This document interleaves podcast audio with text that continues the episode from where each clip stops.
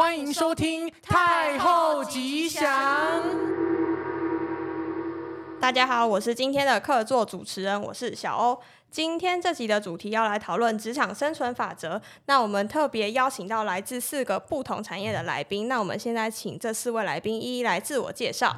好的，我是代表社会新鲜人的菜菜子 Nanako。大家好，大家好，我是直销行业的广东仔。大家好，我是代表媒体业的企鹅哥。大家好，我是房仲业的卢小一。好，那想要问一下大家有没有遇到就是职场发生一些奇葩的事情？那我想要问一下媒体业的代表企鹅哥，因为感觉媒体业就是会常常遇到很多不同类型的客户。那你有没有遇到一些奇葩客户提出一些奇怪的要求？然后你们觉得哇，怎么会这样？有啊，今天今天才遇到啊，就今天而已。今天那个客户跟我们说，哎、欸，那个之前那个合作啊，还有那个八十五块广告费没花完。他说：“可不可以退钱给我？可以吗？可以吗？我我我当然我当然跟他说可以啊，不然刚刚说不行啊，欠他八十五块。那我我我就回答说，那还是就是来赔来赔收嘛。八十五块是多穷？八十五块还要开公司，回家吃便当都不够了。哎、欸，这样会讲的太明显吗？应该不会。啊，哪一个客户啊？没有没有，不要不要问了。那、啊、你后来有跟他合作吗？有啊，后来哦，后来后来有没有？他是已经合作完了。后来我跟你说怎么样？后来他就说，哎，那搞一搞说，说那你们账户是什么啊？汇款资料什么？然后问了问了半天，然后隔了一个小时之后，他跟我说，啊，我们再想想好了，那个钱先不要汇过来了。八十五块先来配给你。来来来赔给我吧，应该要给我。他还欠我八十五块，浪费我一堆时间。那想要问一下，那社会新鲜人菜菜子。那你因为你刚进入职场不久，嗯，那你有遇到一些奇葩的事情，让你没有办法理解，原来这个社会是这样运作的吗？我自己是没有，但是我的朋友是有，就是我的朋友他在一个很特别的地方。就是上班，就是那种直销，也不是，不是，是是很特别，就是养有有点像是呃养老院，但是是有一点有一些是精神状况不太好的养老院，就是有些人是有点精神状况，照护人员，对对对对，类似的。然后他在那边遇到了一件，就是农历七月，农历七月的时候，就是他们那边有一个病人，就是可能农历七月他的体质比较敏感。然后在那时候就会开始被附身什么的，然后他们那边的人员就要开始拿那个旗子，甚至是插在消防局的那一种，可能那一种玄妙的插在那边镇那个那边当点，他们就把那个旗子拿去拿拿走，然后拿去对那个他们的这个病患灵体离就是远就是把他驱驱逐，就是他们身为一个照护人员，不只要顾他们健康，还要顾他们的这个比较。灵异，你就另另外一个世界的东西，就是这是我听到最荒，就是蛮荒唐的事情，就是他做一个工作需要需要做这件事，然后他还有遇到说，就是他还需要做一些像是防止他们去做出一些很夸张的举动，然后这部分我又觉得。哇，他工作就是很做的事情，其实都是很超乎你所想象的。那感觉就是各行各业都有自己辛苦的地方。对，就超乎你所想象。那我觉得在职场上面有一个很重要的能力，就是要问题解决能力。就是说，呃，不管今今天其实大家到职场上来工作，都是来解决问题的。就是老板请你来，就是来解决问题的，然后会一一直一直不断发生各种的问题。那我想要问一下，呃，房仲业的代表卢小一，那如果你遇到客户的问题的话，你通常会怎么样解决？如果在当下不知道怎么回答客户的问题的话，那你会用什么方式去处理？那基本上我觉得房仲业就是展讲干话，就是客户问你，就是比如说这个。可能这一代的房子建多少钱？然后可能我们一开始做的时候没有很熟，然后你就可能随便给他拍说什么哦，这边六十几万一平啊，或者是怎么样怎么样。那其实你这只要你讲的够清新，基本上客户他都会信啊。这无论你说很贵或很便宜，或者是你说哦这边今年出多少钱多少钱，那基本上这是他们有些比较蠢的客户他们会相信啊。但是有些比较精明的，就是像。就是有些其实他比你更资深。就是可是不是有用实价登录这些东西吗？对啊，就是他们现现在比较聪明，会看实价登录啊，但是有些还不会。所以不会你就可以骗他。对啊，你就说这一代都多少钱多少钱这样。有确定哎、对啊，他啊，如果被发现会怎么办？基本上基本上不会被发现，因为你要说哦，这个是另外一区的，你要跟他掰啊，就是掰到他相信为止。那其实我觉得差不多，其实每个行业都这样，就是虽然虽然说你讲的话不真实，但只要你讲的很够自信，他基本上都会相信你。你各产业都是啊，所以房仲想卖多少就卖多少。这个也不是啊，因为应该说他主要还是要看就是屋主卖多少，但哦有有些比较黑心，他就会多卖一点，就是比较笨的。多的是你赚的吗？呃，要看什么公司。这这我们公司就是固定趴数的，就是有些公司他可能自己个人就抽五，可以抽五十，五十，对啊，就可以抽五十，或者是三十到五十。有些我听过甚至七八十都有。七八十，太夸张了吧？对啊，这那那些人他们都是就是他们做一单就收半年，房中业辛辣内幕哎、没有天啊！这这是基本上我们有分两种啊，一种就是直营，一种就是加盟啊。加盟他们通常都可能赚个至少四五十以上，这、就是一单。然后他们这以前啊，以前比较多，就是有听过，就是有些会，这可能屋主底价想要买一千二，然后他可能抬到一千三、一千四，然后就自己赚赚了。然后屋主这这他会跟两边说，就是可能那个买方跟你买一千三，然后我卖一千三，但其实你跟买的人就是说哦卖一千五，那中间那那几百就你自己赚了，那你们这样压力会很大吗？那很大吧？我们基本上每个月都被盯哎、欸。那卢小一，你有那种真的做一单休半年的经验吗？没有啊，我我基本上就半年做一单。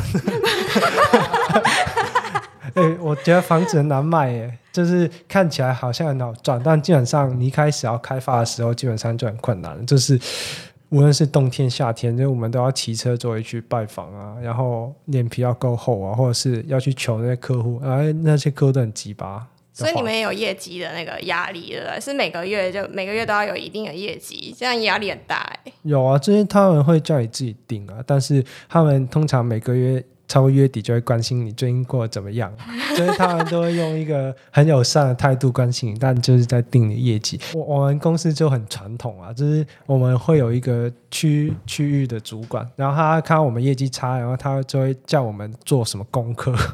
做功课，对，做功课啊，然后我们还要就是基本上我们就是每周会有一个什么固定的会议，然后还要背那个就是公司的理念。我觉得公司理念是一个很奇怪的东西，就是公司理念讲出来之后，但我做的事情好像跟公司理念完全不一样。没有就 没有，我们公司就是讲，最近不是很多公司讲什么 ESG 环保，然后讲完之后，我们还就是各分店还不是一直印东西，就一直印那个传单，一直派啊，就是很多事都纸本啊。但是他们就一直讲强调什么，这是什么 ESG，然后还还买一些新闻媒体。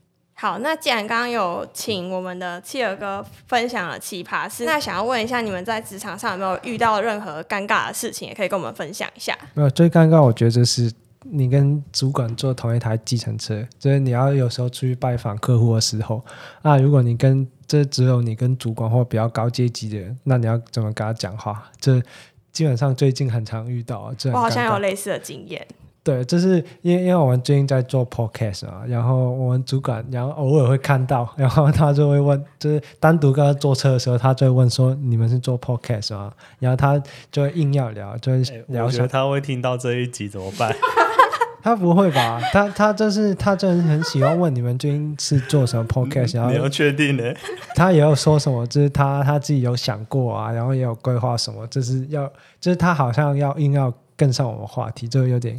尴尬，或者是有些主管他就是硬要硬要聊这你的背景，或就是比如说说哦，你从香港来哦，怎么样怎么样怎怎么样，就是你有时候不知道怎么跟他讲话。老板可能想要跟你找个话题，他想要跟你就是关系更亲密一点，但就看你想不想要。没有吧？我觉得还还好。教你一招好了。我也很常，就是跟主管一起搭建车啊。我们媒体业通常去拜访客户啊，去提案什么的，都跟主管一起。每次在计程车上面，我都我一定会就把电脑直接打开，他们然后直接开我的 Outlook，他们就直接不理我了。你就装忙就对了，主管不会就是对很忙的人的聊天这样。你直接划手机，还是你之后就坐滑手前座机不行，坐前座？没有没有坐副驾就是职场礼仪，就是如果只有两个人的话，你就是坐外面。前座的话，就是通常是有三到四个人，然后你是负责轿车的那个，然后你就是坐副驾啊，基本上就这样，或者是绝对不能让主管坐中间。哦，对，这职场礼仪啊，但我是觉得还好，反正让他中坐中间也比较好，比较不舒服。我觉得没什么关系。他平平时坐很舒服了，他骂人骂那么舒服。哇，还有这样的职场礼仪哦！然后坐车没没差啦，没关系啊，我们主管都不会 follow，他也不知道。他都在问你了啊，万一你不小心讲出你的频道名称怎么办？我频道名称就是那个那个、百灵果，我百灵果副频道，百灵果不要告我。哎、欸，那讲到职场礼仪，大家有没有就是自己觉得自己在职场上面有一些潜规则之类的？就是哎、欸，大家没有明讲，但是其实好像就是没有办法触犯到那种可能是主管的一些顾忌之类的。你刚刚讲潜规则，我还直接吓到。职场潜规则，现在聊这个吗？就是潜规则有点像是呃，像是你你不要碰到主管的什么东西，或者是主管看到哪一些行为，他就会觉得超不 OK，但其实就是 for 那个主管而已。哦，这尽量不要跟主管讲话，基本上走的太近。对啊，不要跟主管走太近啊，不然基本上他看到你，你们对到眼神，他就会他就会找你讲话，啊讲一讲他就会骂你。我觉得刚刚你们讲到那个职场礼仪啊，我分享一下，刚刚那个计程车，我的主管啊，他就超级在乎这个，就是坐计程车的一个顺序。我记得有一次我跟他出去就是这样，就是我们有三个人。然后三个人他会搭建车，我就直接第一个我就直接先坐进去，然后他就直接说：“哎，你你出来。”我我就吓到，然后为为为什么为什么我要为什么我要出来？你们知道我问你问你们问你们大家好了，你们觉得计程车就是最大的位置是哪一个？你知道吗？那个右后方，右后方，右后方，驾驶的侧方嘛。后面那里，对对对，那是最大的。然后还有很多那种奇奇怪怪的规矩，什么比方说是三男一女的时候啊，比方说是是一男一女的时候啊，或是有女生有男生的时候要怎么做，他还要考量那个性别跟除了尊卑以外，还有性别的问题，超级复杂。哎，我只知道位置，我不知道性别，所以你们那天有性别的问题吗？有，就是如果有女生然后穿裙子的话，就不能坐前面，这是这是真的。嗯，基本上就是轿车的人坐前面的，要不然你就跟你主管说，我们一人一台好了。你叫他自己，你叫他自己轿车，哎、欸，可以，我公司出钱啊，可以啊。对，而且那时候我同事他们是他们部门好像是九个人，然后一起去部门聚餐，然后就是九个人嘛，就有一个是主管，然后八个同事。然后有一个，那九个人刚好八个同事，有一个人就跟主管感情比较好。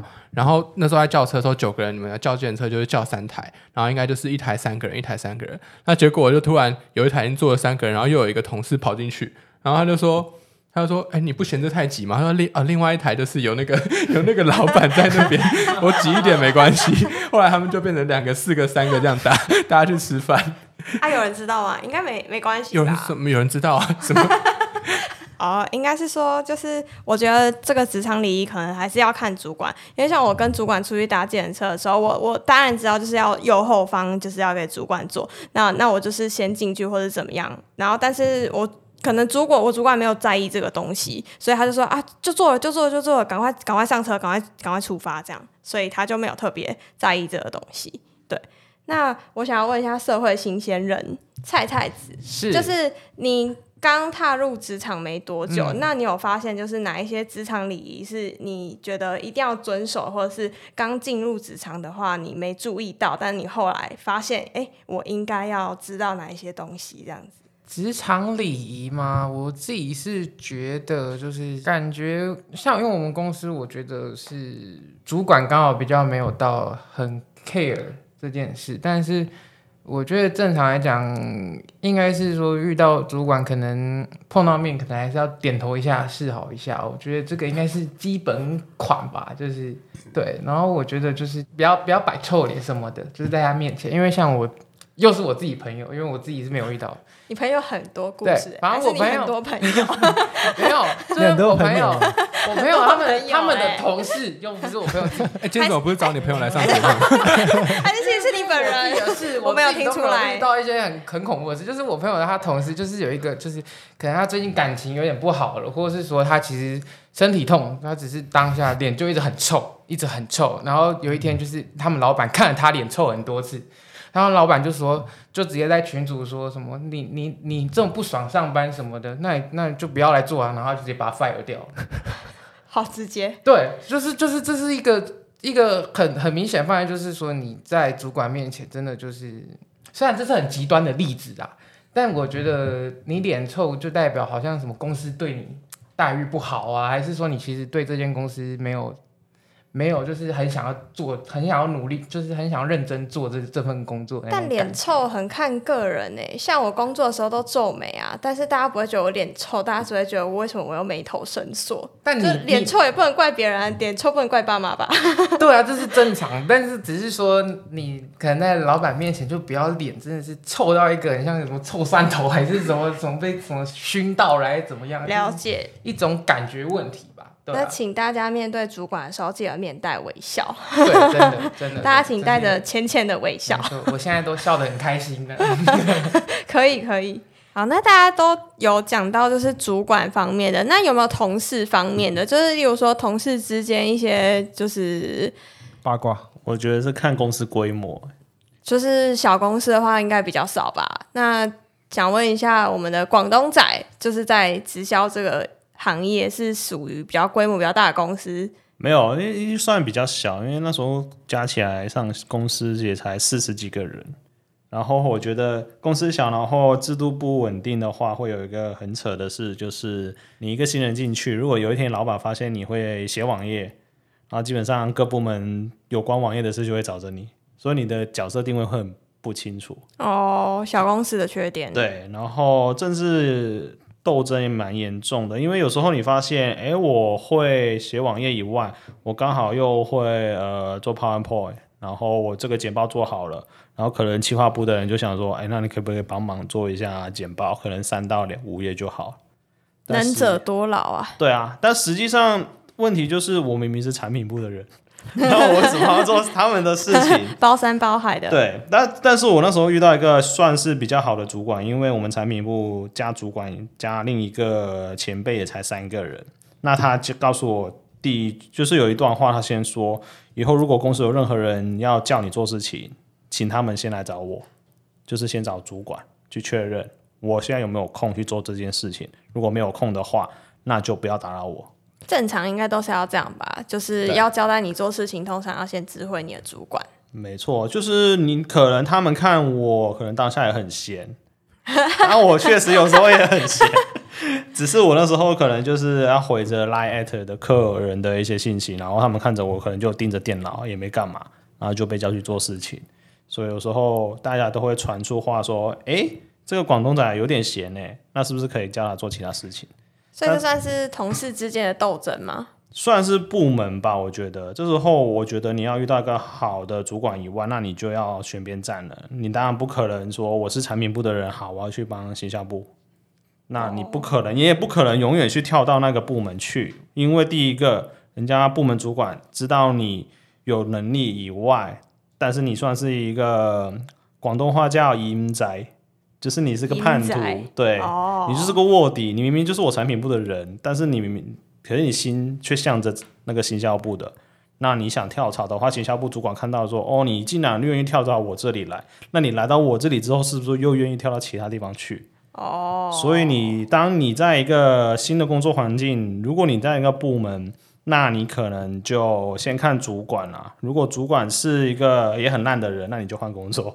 那如果他是愿意听你的，那你可以就坚定一下，说好你自己就是职场的一个伦理，就是帮好你自己部门，帮主管就好了。你就取代他，你这么烂，你就取代他。你要说你那么烂，他年纪比我大好多。你要说我把你干掉。那大家有遇到烂同事吗？就是超级不给力的同事。那媒体业的企鹅哥有遇到同事不给力的时候吗？因为媒体业其实蛮重分工合作的，就是很多人要一起去完成一个案子，所以难免吧。我觉得角色冲突上，我觉得会比较是一个很常见的问题，就是每个人他做事的立场不同，然后他可能会说出不一样的内不一样的一个内容跟看法。对，但你说要说猪队友吗？嗯，这样说会不会太明显啊？其实我我现在还还蛮担心的，但是但是一定一定有啊，就是有时候可能会。就觉得对方这个工作能力好像没有很强，这样子就偷偷抱怨一下。但是他哦又是你主管，啊，他是我主管吗？是你主管还是我主管？不知道。死哦！把球丢给你。我主管工作能力很强哎，他都很早下班啊。哦，对了，这嗯，确实很强。那很很早上班吗？没有，差不多吧。啊，他都他都教别人做，叫叫你吗？没有啊，不是我，我因为我又不管他，我我都不管我主管，我不跟他们讲话，你你怎么会管得到你主管？因为我又不理他。你只要跟他小接触，你就不用怕，这真是职场生存道，你就少讲话，就不要跟他对导演。那看来卢小一有一套自己的职场生存法则。哦，对啊，我有一个三不的理论，就是不看、不听、不讲。好，那我觉得你讲太多了，我们今天就到这里。小教室。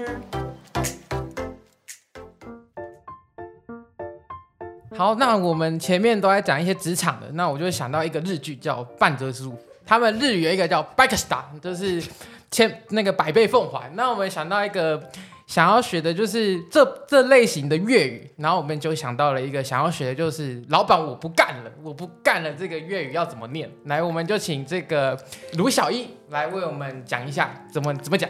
哎，如果你想要讲我不干的话，你广东话可以讲我唔捞了，我唔捞了啊！要找老板的粤语怎么讲？老细我唔捞了。好，那大家记住了吗？